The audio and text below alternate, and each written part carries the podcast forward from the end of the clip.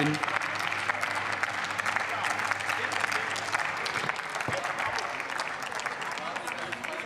Sehr geehrte Frau Präsidentin, liebe Kolleginnen und Kollegen, Bernhard, alles gut. Ich glaube, Frau Schimke, es ist ähm, aufgefallen, wie beschämend gerade Ihr, Ihr Redebeitrag war, dass Sie diese Debatte gerade hier, diese wichtige Debatte über Ostdeutschland verwenden, über Ihre Ideologien zu verwenden.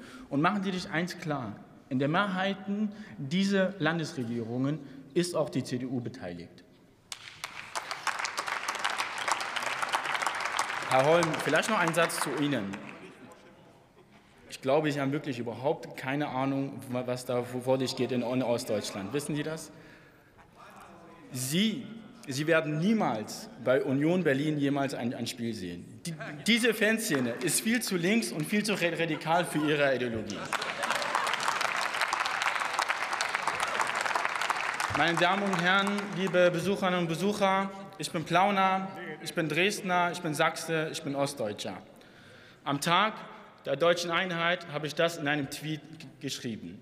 Dies hat man mir in unzähligen Kommentaren direkt abgesprochen. Ich möchte aber hier nicht gerade darüber sprechen, ob ich zu Ostdeutschland gehöre oder nicht, sondern ob Ostdeutschland eigentlich dazugehört. Natürlich gehört Ost- und Westdeutschland schon lange zusammen. Wir waren noch nie so wiedervereint wie heute. Aber, meine Damen und Herren, die deutsche Einheit ist noch nicht vollkommen.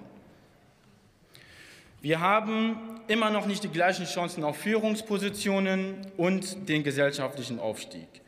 Wir haben Ungleichheiten bei Löhnen, bei Renten, bei Vermögen und der Tarifbindung. Diese Ungleichheiten sind strukturell bedingt. Und es ist unsere Verantwortung, unsere Aufgabe, auch hier im Parlament diese Ungleichheiten zu beseitigen.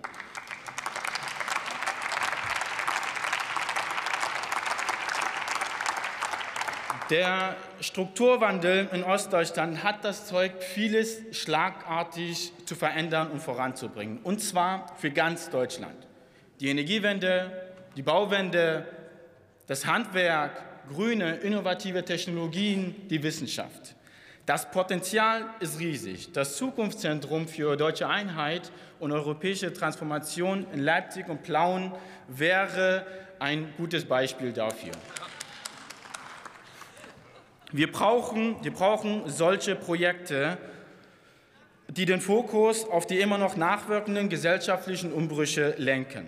Wir müssen dies im kulturellen, und im historischen Gedächtnis, auch von Westdeutschen, fest verankern, wie es im Bericht vom Staatsminister Schneider auch so treffend beschrieben ist. Wenn die AfD und Konsorten steigende Migrationszahlen, steigende Geflüchtetenzahlen und soziale Ungleichheiten dafür nutzen, um zu Aufmärschen zu mobilisieren, dann sollte es Menschen, dann sollte es Menschen in Stuttgart oder in Hamburg genauso interessieren wie in Görlitz oder in Leipzig. Das, meine Damen und Herren, Kommen Sie bitte zum Schluss. Das, meine Damen und Herren, ist ein gesellschaftliches, ist ein gesamtdeutsches Problem. Einen letzten Satz, Frau Präsidentin. Muss aber sehr kurz sein. Den mache ich auch sehr kurz. Wir Nachwendekinder sind die neuen vielfältigen Stimmen des Ostens und wir spiegeln auch seinen stetigen Wandel auch wider. Es braucht diese Stimmen, damit alle die Herausforderungen der Einheit nach 30 Jahren auch erkennen. Meine Stimme gehört dazu. Vielen Dank.